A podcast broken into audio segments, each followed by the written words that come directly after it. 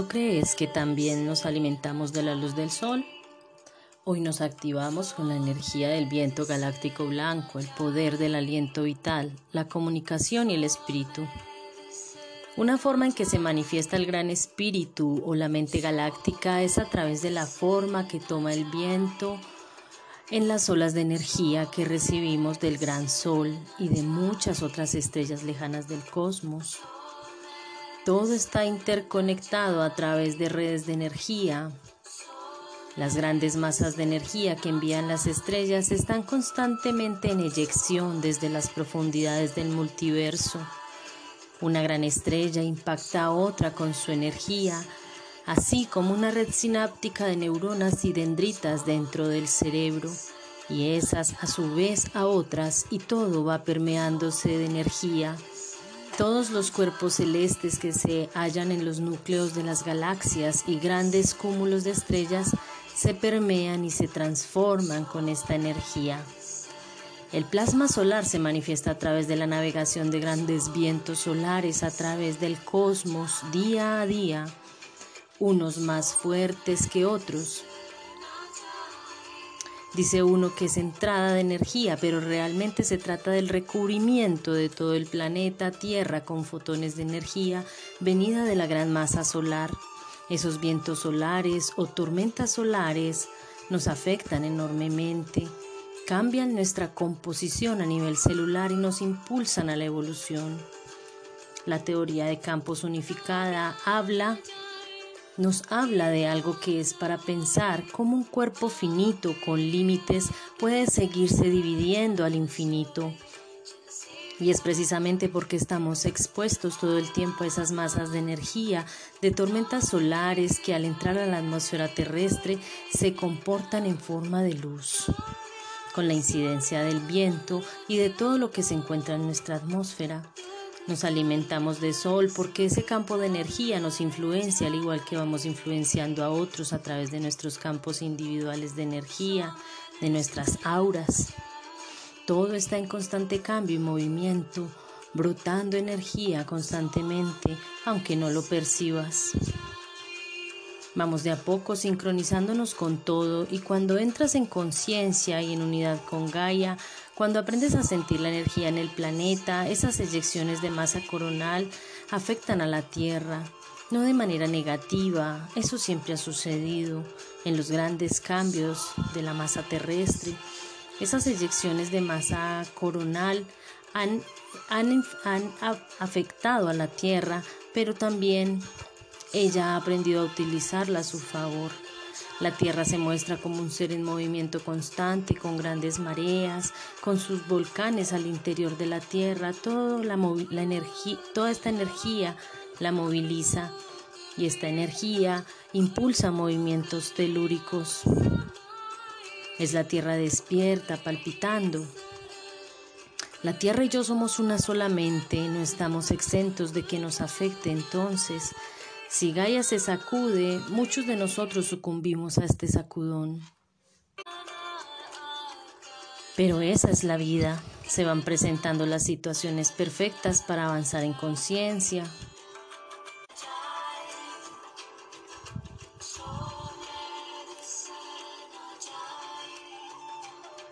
No sabemos, no sabemos en un cuerpo finito, pero con un alma que no lo es. Y así vamos cerrando ciclos e iniciando nuevos dentro de otro espacio-tiempo, pero en unidad con Gaia y con el todo. Algo aún incomprendido desde la razón, pero desde el sentir cuando llega la maestra muerte a través de la pérdida de un ser amado, de un ser querido, que falta nos entendemos en el mayor dolor, pero con la mayor claridad y aprendizaje para seguir evolucionando. Y es el cambio de frecuencia del planeta el que nos habla ahora de esa nueva era de Acuario, de estar reflejando lo sucedido desde hace 12.500 años con Atlántida y Lemuria, dos civilizaciones que desaparecieron y que hoy nos recuerdan que estamos en constantes cambios y que son necesarios. El planeta se ajusta a los movimientos cósmicos estelares, a los nuevos campos en los que se posiciona la Tierra, espacios antes no habitados del cosmos y las grandes estrellas siguen enviando su masa coronal a través de los vientos solares y todos recibimos estas descargas de energía en el cuerpo y por ende de información para nuestro cambio y trascendencia. No somos seres en quietud, estamos en cambios constantes y no somos solos.